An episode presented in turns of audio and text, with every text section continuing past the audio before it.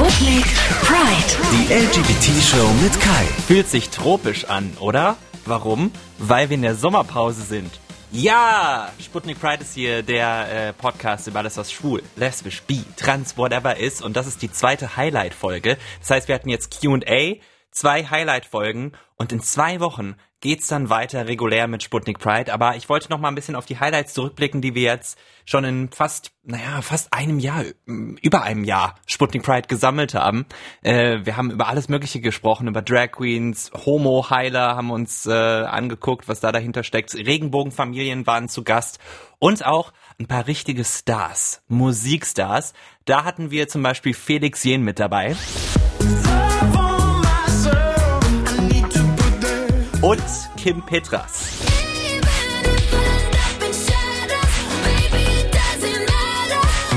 Und mit Kim Petras starten wir jetzt auch direkt. Die kommt aus Köln, ist ziemlich dicke mit Paris Hilton inzwischen und Charlie XCX und wohnt irgendwie in Los Angeles und ist super erfolgreich, vor allem in Amerika bei den Fans. Und ich weiß auch, dass ganz viele von euch die Musik von ihr abfeiern, weil es ist einfach pure Pop-Perfektion. Kim Petras. Und sie hat auch eine Geschichte, ähm, was so ein bisschen dahinter steckt. Sie ist Transgender. Und darüber hat sie mit mir gesprochen. Zum Transsein so ein bisschen. Ja. Würde ich dich gerne fragen, wie definierst du das für dich selbst, Transsein? Ähm, also für mich, ich bin da, äh, ich bin da stolz drauf.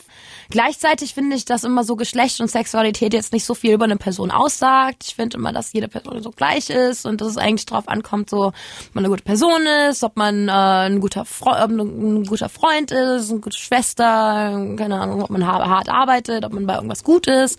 Und das wird manchmal so ein bisschen unter den Tisch gekehrt, wenn man transsexuell ist, weil es dann immer so das Erste ist, so was was jeden interessiert so ein bisschen, aber gleichzeitig bin sehr, sehr stolz darauf, transsexuell zu sein. Ich möchte äh, transsexuellen Kindern weiterhelfen. Es ist sehr, sehr schwer, jung, ganz jung zu sein und ähm, das zu wissen und dann diesen Weg einzuschlagen und äh, auch für Eltern zu wissen, dass das Kind das auf jeden Fall schwerer haben wird, als so, wenn es normal wäre und äh, sich mit seinem Geschlecht äh, okay fühlt, also äh, identifizieren kann.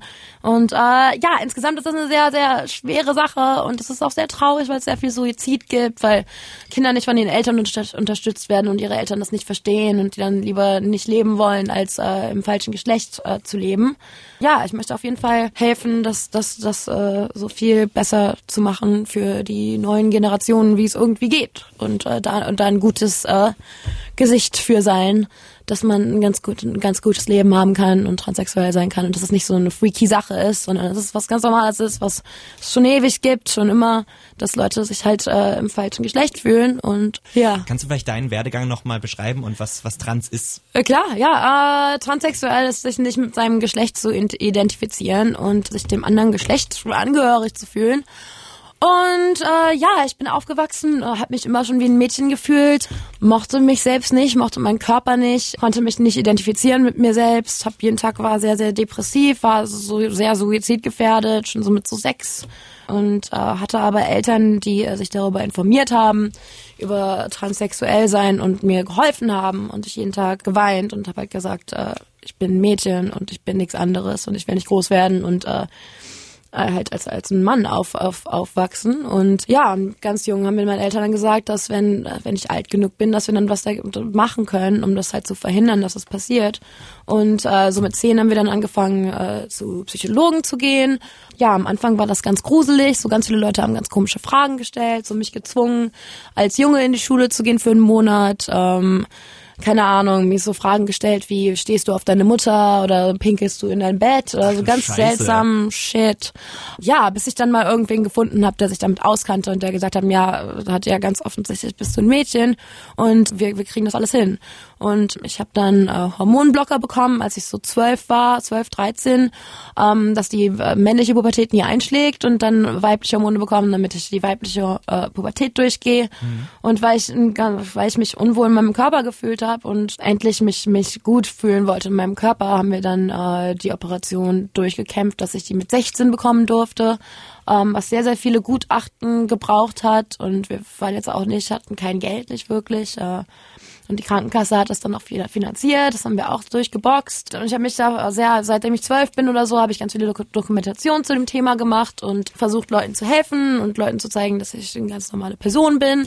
Und ja, aber gleichzeitig habe ich auch schon immer Musik gemacht ja, seitdem ich klein war, war ich besessen von Musik.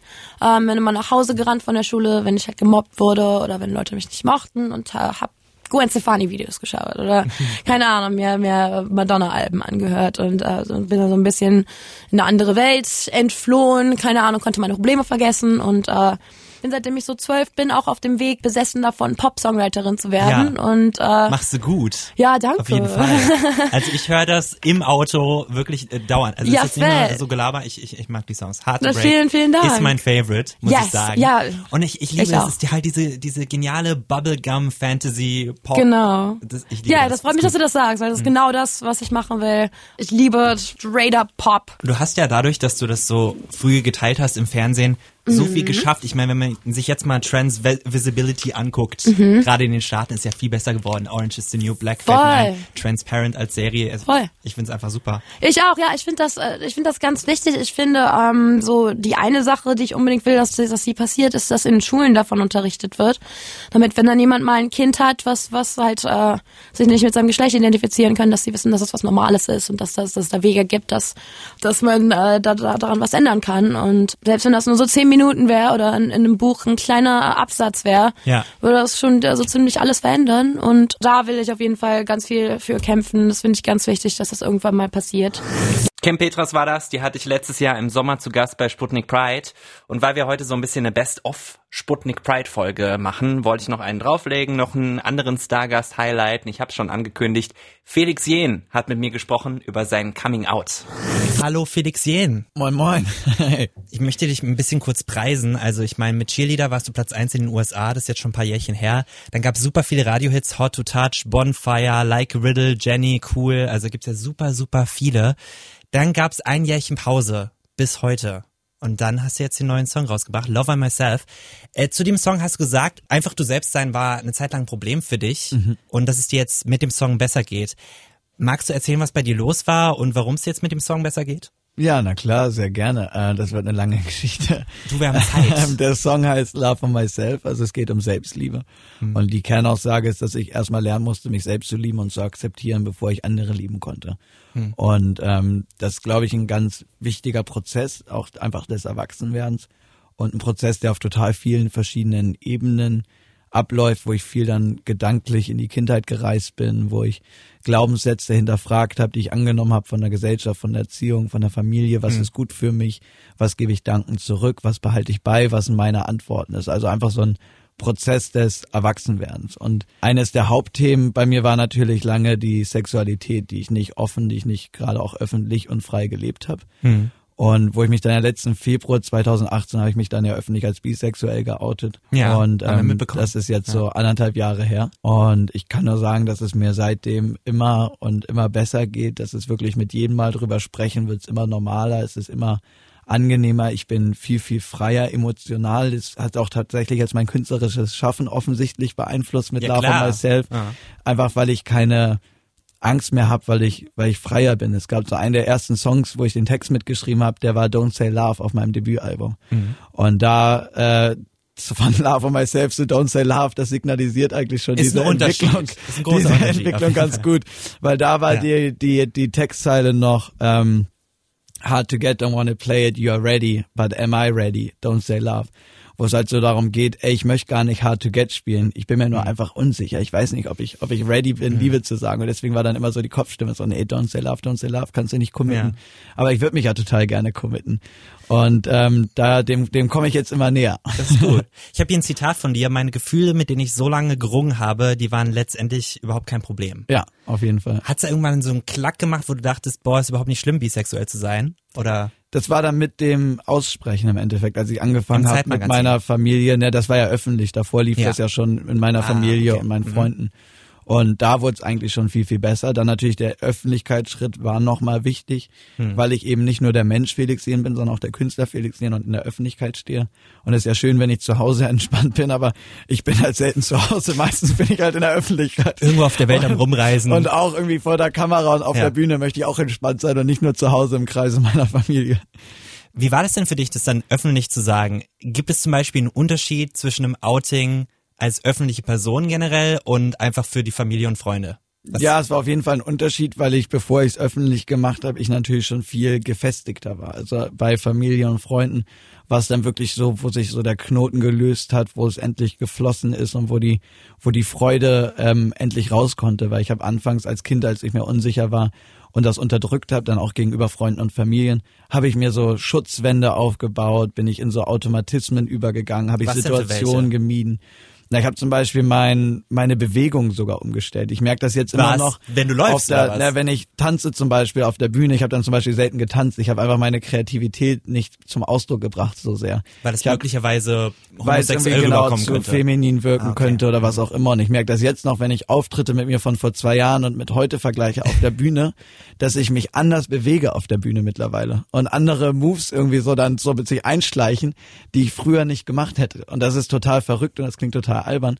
Aber das ist so ein ganz plakatives Beispiel dafür, wie weit sich das so, so einbrennt. Ich kann es total verstehen. Es ist ja auch das, was man aus der Schulzeit kennt, zum Beispiel, wo du irgendwie, du läufst einmal ganz kurz falsch und dann bist du irgendwie, äh, wirst als Schwuchtel gehänselt und du weißt nicht, was das bedeuten soll ja. und innerlich hast du auch irgendwie gar kein Problem damit und Voll. das dauert so lang, bis dir ja. klar wird, was eigentlich los mit mir selbst ist. Ich ja. zum Beispiel, ich dachte, das, äh, ich bin auch schwul, Aha. komplett schwul.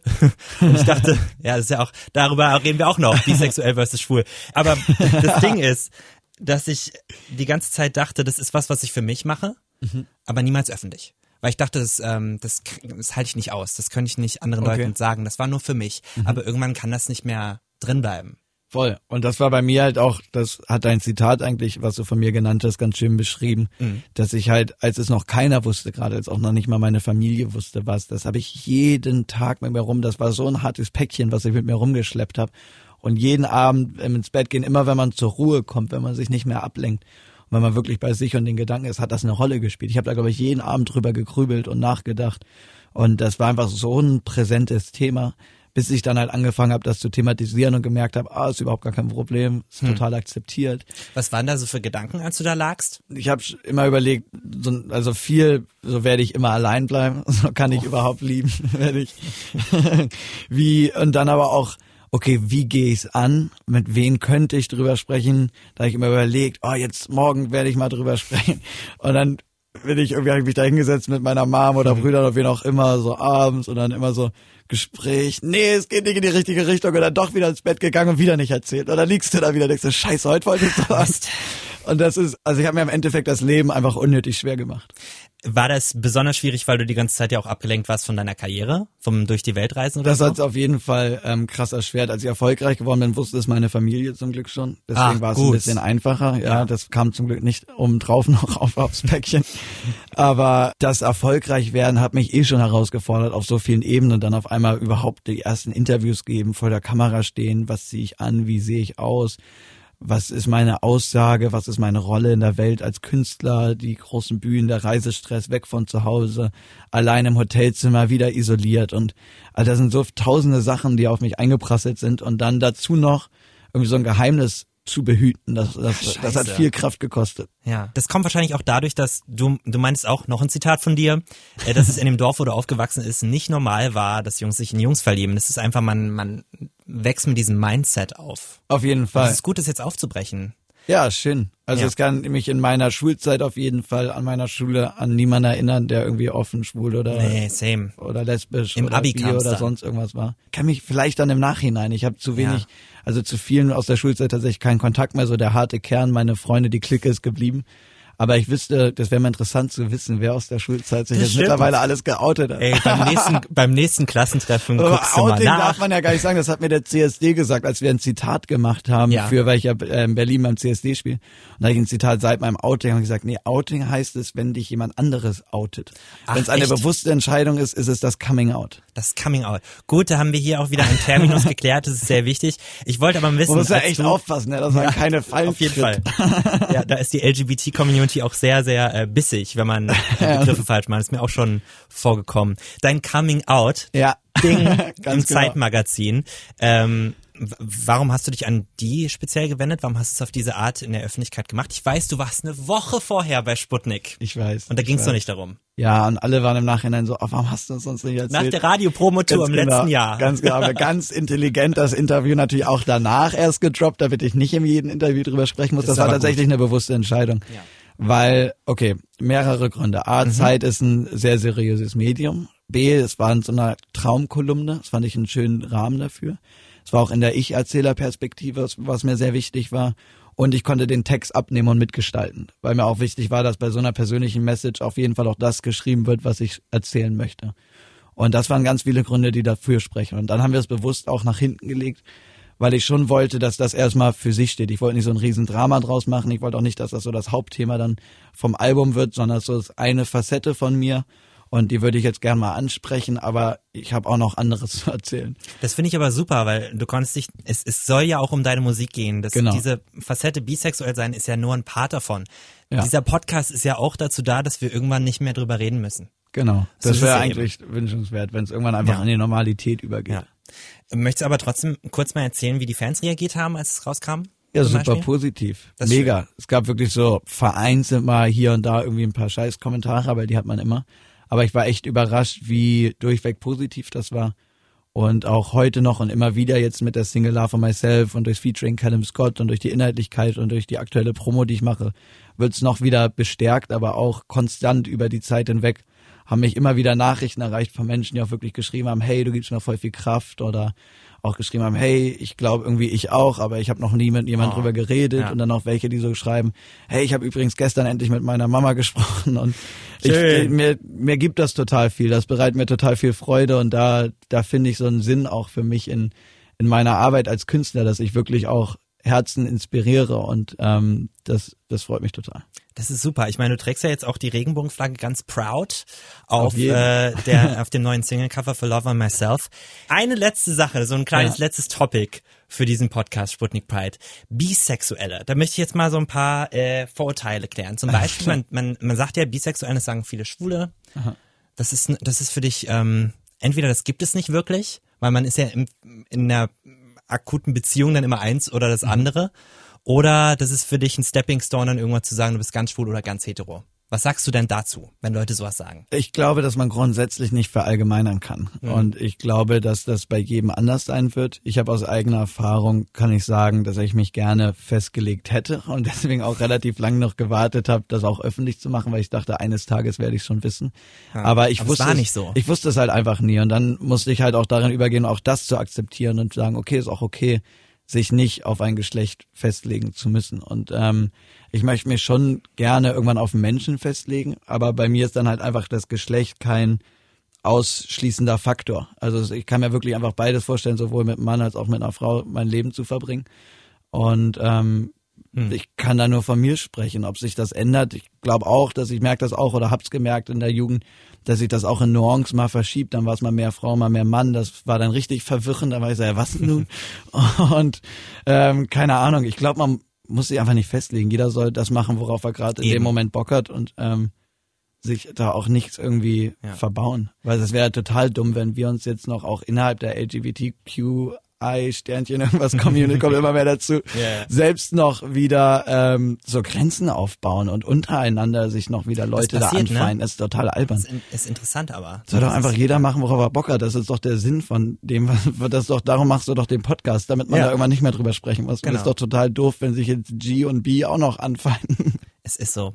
Kennst du, ähm, aber das interessantes Ding, kennst du die Kinsey-Skala? Nee. Die geht davon aus, dass alle Menschen auf einem Spektrum existieren, was Sexualität betrifft. Okay. Das heißt, du kannst zum Beispiel zwei sein und bist du super, super hetero, aber halt trotzdem ganz kleine Ganz Tendenzen. bisschen, ja. so. Und auf jeden Fall ist es total interessant, weil du kannst dich da überall anpassen und die sagt auch, dass sich das ändert übers Leben, weil es ist nicht so fest, es ist Das nicht so black ich and white, auch. weil wir sind ja alle unterschiedlich und fühlen uns vielleicht auch in anderen Lebensphasen anders. Auf Das jeden Fall. Ich total- glaube auch, dass das vieles, vieles von dem, was wir dann auch als Wahrheiten annehmen und wirklich selbst aus Überzeugung denken, ist dann doch gesellschaftlich geprägt und wir sind einfach so vielen Einflüssen ausgesetzt, permanent von Mhm. halt Social Media, Medien, Nachrichten, Werbung, allen drum und dran. Da werden ja schon zum, von Kindesalter werden so Gender-Klischees geprägt, das wird nach Farben aufgeteilt, nach Spielzeugen aufgeteilt. Das ist Blau, alles, rosa. alles totaler Quatsch meiner Meinung nach. Oft hat's auch, haben auch Klischees, haben auch irgendeinen Ursprung und es gibt schon auch klarere Tendenzen und